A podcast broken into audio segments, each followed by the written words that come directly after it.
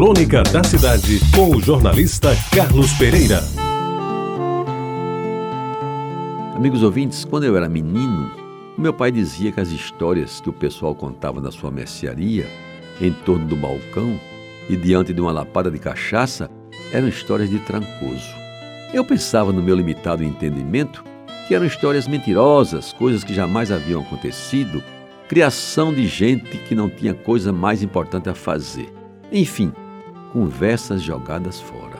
E uns tempos para cá, algumas expressões usadas no século passado, aí pelos anos 50 e 60, foram desaparecendo, dando lugar às novas gírias inventadas nas mais das vezes pelo povo carioca, cujo poder de criação sempre foi admirado pelo resto do país. E o seu trancoso foi sumindo, e hoje os mais novos não sabem sequer o seu significado.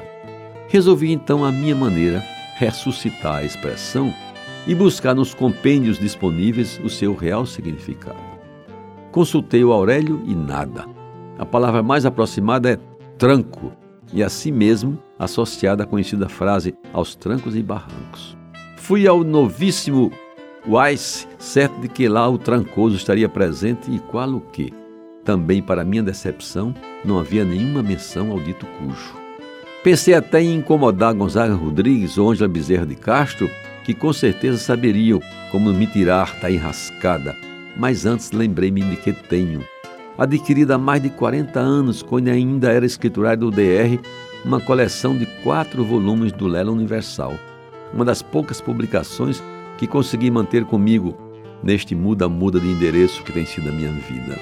Pois bem, com certa sofreguidão, abri o quarto volume da preciosa coleção, originária de Portugal, editada e impressa por Lelo e Irmão, na Rua das Carmelitas, na cidade do Porto, em acordo com a livraria La Rousse francesa.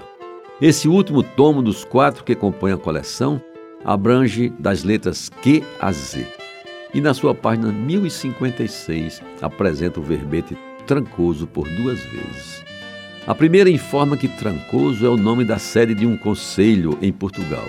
Esse conselho em Portugal se escreve com C, quando se lê conselho em Portugal com C, não se pensa que está errado. E que a época tinha 3.537 habitantes. O conselho todo tinha 29 freguesias e 20.632 habitantes. A segunda explicação, para mim, esta foi a mais importante, pois o Lelo finalmente me esclareceu que Trancoso também era o sobrenome do escritor português Gonçalo Fernandes, nascido em Trancoso, no século XVI, autor do livro Contos e Histórias de Proveito e Exemplo, e que veio a falecer em 1585, exatamente o ano quando se fundou a nossa querida Paraíba.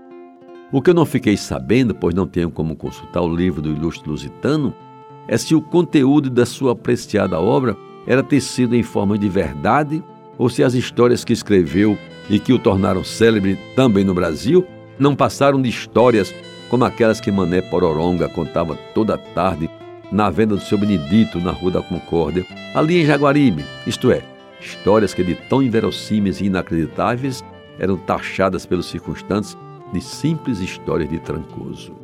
E quem tiver mais munição sobre o tema, por favor me ajude a desvendá-lo por inteiro, se não para escrever uma tese sobre o assunto, pelo menos para fazer justiça ao nobre doutor Trancoso, eminente patrício de Além-Mar, cuja sabedoria foi tão vilipendiada pela minha ignorância juvenil.